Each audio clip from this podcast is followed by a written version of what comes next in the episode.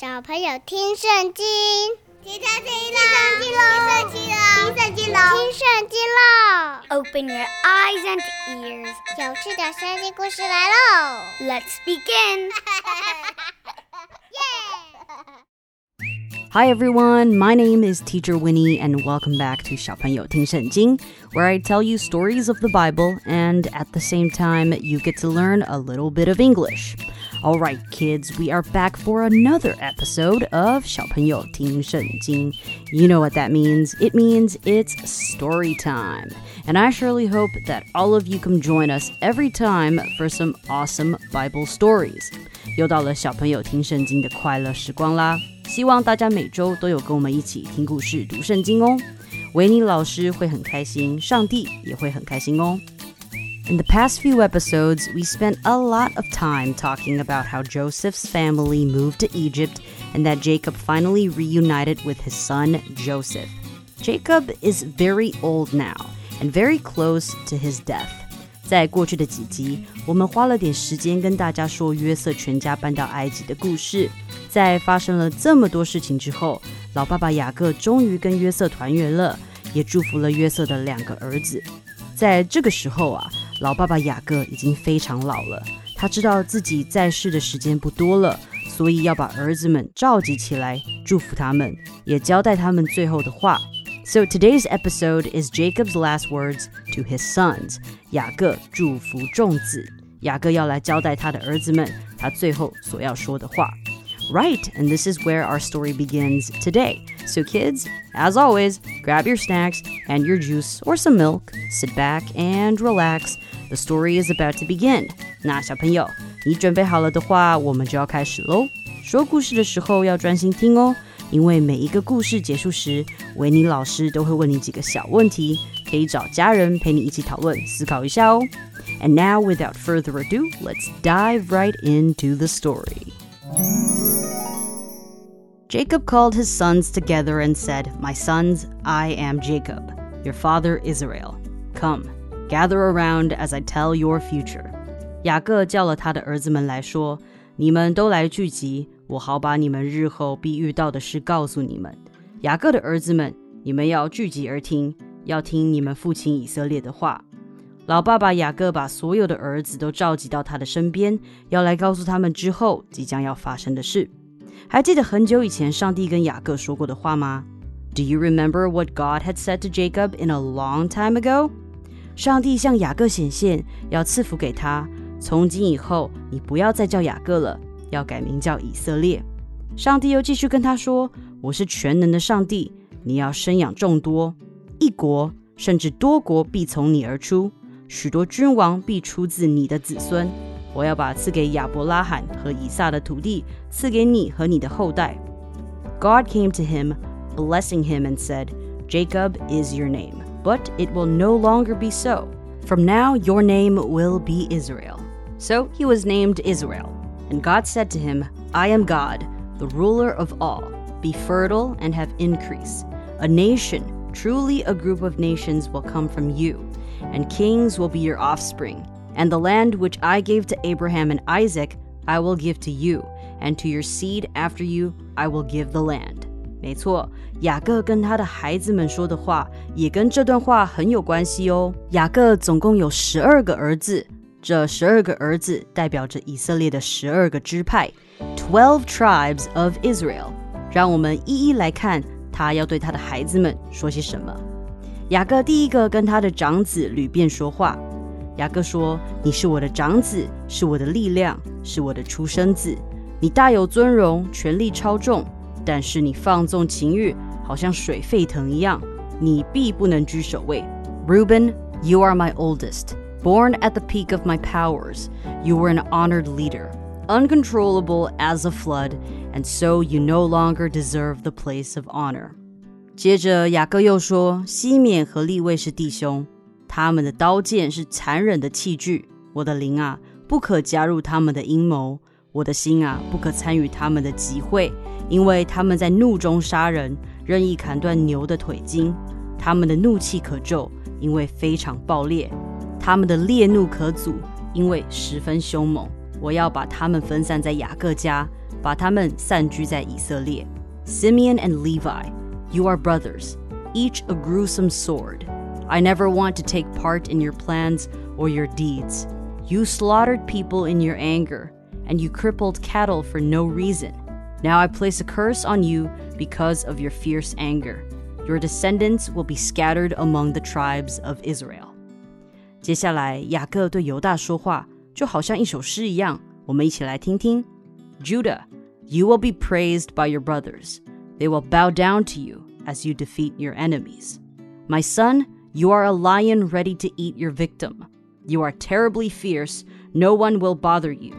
You will have power and rule until nations obey you and come bringing gifts. You will tie your donkey to a choice grapevine and wash your clothes in wine from those grapes. Your eyes are darker than wine, your teeth whiter than milk. 犹大，你的兄弟要称赞你，你的手必压住仇敌的颈项，你父亲的众子必向你下拜。犹大是只小狮子，我儿啊，你猎取了食物就上到洞穴去。 他屈身俯卧，好像公狮又像母狮，谁敢惊动他呢？权杖必不离开犹大，王圭必不离他两脚之间，直到属他的那位来到。万族都要臣服他。犹大把自己的驴驹拴在葡萄树旁，把自己的小驴系在上等的葡萄树旁。他在葡萄酒中洗净自己的衣服，在血红的葡萄之中洗衣袍。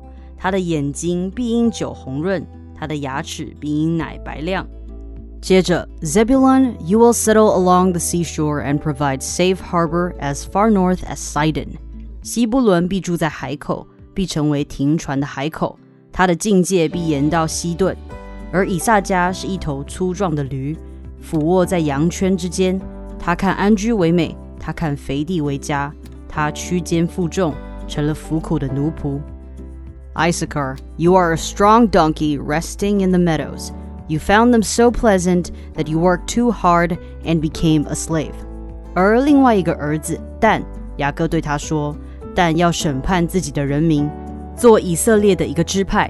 但要做路上的蛇，道中的毒蛇，他要咬伤马蹄，使骑马的人向后坠落。Dan, you are the tribe that will bring justice to Israel. You are a snake that bites the heel of a horse, making its rider fall. Our Lord, I am waiting for you to save us. Gad, you will be attacked, then attack your attackers. 耶和华我向来等候你的拯救。加德必被侵略者追逼，他却要追逼他们的脚跟。Asher, you will eat food fancy enough for a king。而至于亚瑟，他的食物必定肥美， 他有美食可以供奉君王。Naphtali, you are a wild deer with lovely fawns。纳弗塔利是只得释放的母鹿，发出优美的言语。接着轮到大家最熟悉的约瑟了。约瑟是一根结果子的树枝，是一根泉旁边结果子的树枝。它的枝条蔓延出墙外，弓箭手把它苦害，向他射箭敌对他，但他的弓依然坚硬，他的手臂仍旧敏捷。这是出于雅各的大能者之手，出于以色列的牧者，以色列的磐石，是你父亲的神帮助你，是那全能者赐给你。他把从天上来的福。地下深渊蕴藏着的福，哺乳和生育的福都赐给你。你父亲的祝福胜过我祖先的祝福，胜过永远山岭上的美物。愿这些福都降在约瑟的头上，降在兄弟中做王子的那一位头上。Joseph, you are a fruitful vine growing near a stream and climbing a wall. Enemies attacked with arrows, refusing to show mercy, but you stood your ground, swiftly shooting back with the help of Jacob's God, the all powerful one. His name is the Shepherd, Israel's mighty rock. Your help came from the God your father worshipped, from God all power. God will bless you with rain and streams from the earth. He will bless you with many descendants. My son, the blessings I give are better than the promise of ancient mountains or eternal hills. Joseph, I pray these blessings will come to you because you are the leader of your brothers. 就像约瑟做的梦一样，他要做众兄弟中的头。小朋友，你们还记得约瑟做的这个梦吗？Joseph said, We were binding sheaves of grain out in the field when suddenly my sheaf rose and stood upright, while your sheaves gathered around mine and bowed down to it. 约瑟告诉他的哥哥们说：“你们听听我做的梦。我们在田里捆庄稼，我捆的庄稼站起来，你们捆的庄稼都围着我捆的庄稼下拜。Yes, Joseph is the leader of his brothers. 最后轮到最小的弟弟便雅悯 Benjamin. You are a fierce wolf destroying your enemies morning and evening. 便雅悯是只撕裂的豺狼， 早晨吞吃他的猎物，晚上瓜分他的掳物。And these are the twelve tribes of Israel, and this is how Jacob gave each of them their proper blessings. 这些就是以色列的十二个支派。以上是他们父亲雅各，也就是以色列所对他们说的话，是按着个人的福分分给他们的祝福。And that's right, kids. This story today is about the 12 tribes of Israel. 而这些支派最后都将继承应许之地。不过，这又是另一个故事了。以后我们会再谈到这些故事。Okay, we finished the story. But you know what? Don't go yet because it is now time to learn some vocabulary. 好，那让我们一起先来复习一下今天故事里有讲到的英文单字，好吗？一起来学习哟。那听完今天有提到的单字以后啊，维尼老师会给你几个可以思考的小问题，你就可以跟爸爸妈妈或是家人一起来讨论喽。哦，对了，我们在复习今天用到的单字时，维尼老师也会再跟大家小小的复习一下今天的故事哟，所以一定要仔细听哦。And let's take a look at these vocabulary. So, the first phrase we are going to look at is gather around. Gather around，雅各请他的儿子们靠过来聚集，就是 gather around。就像有时候我们在学校或是在主日学的时候呢，老师会叫我们聚集，那就是 gather around。And the next word is uncontrollable. Uncontrollable，雅各说旅变是不受控的，uncontrollable。And the next word is gruesome. Gruesome 通常啊是用来说恐怖的、可怕的。这个字呢，就是用来形容西缅和利位，他们是弟兄，他们的刀剑是残忍的器具，gruesome sword。And the next word is defeat. Defeat，击败的意思。当你打倒敌人，you defeat your enemies，你击败你的敌人，就是用 defeat 这个字。And the next word is meadow. Meadow 这个 meadow 呢是一个名词，它是指有野花的草地或是牧场。雅各就形容以撒家是一头粗壮的驴，俯卧在羊圈之间，就是这个 meadow。And the next word is harbor. Harbor 就是港口跟港湾的意思。在台湾，我们有非常多的 harbors，因为我们是一个海岛国家，right？Now harbor，雅各呢是说西布伦必住在海口，必成为停船的海口。And the next word is tribe. Tribe. Tribe 呢，就是我们今天讲的十二个支派了。以色列有十二个支派。那像我们台湾呢，有非常多的原住民，他们也有部落。部落呢，也叫做 tribe。And the next word is ancient. Ancient. Ancient 就是在形容古老的。那这个呢是给谁的呢？这个是给约瑟的。啊，雅各就说：“My son, the blessings I give are better than the promise of ancient mountains or eternal hills。”好，我们一起来看完下一个字，再一起介绍。Eternal 就是永恒的，好，永恒的。雅各跟约瑟说：“你父亲的祝福胜过我祖先的祝福，胜过永远山岭上的美物。”就是 My son, the blessings I give are better than the promise of ancient mountains or eternal hills. And the last word of the day is proper.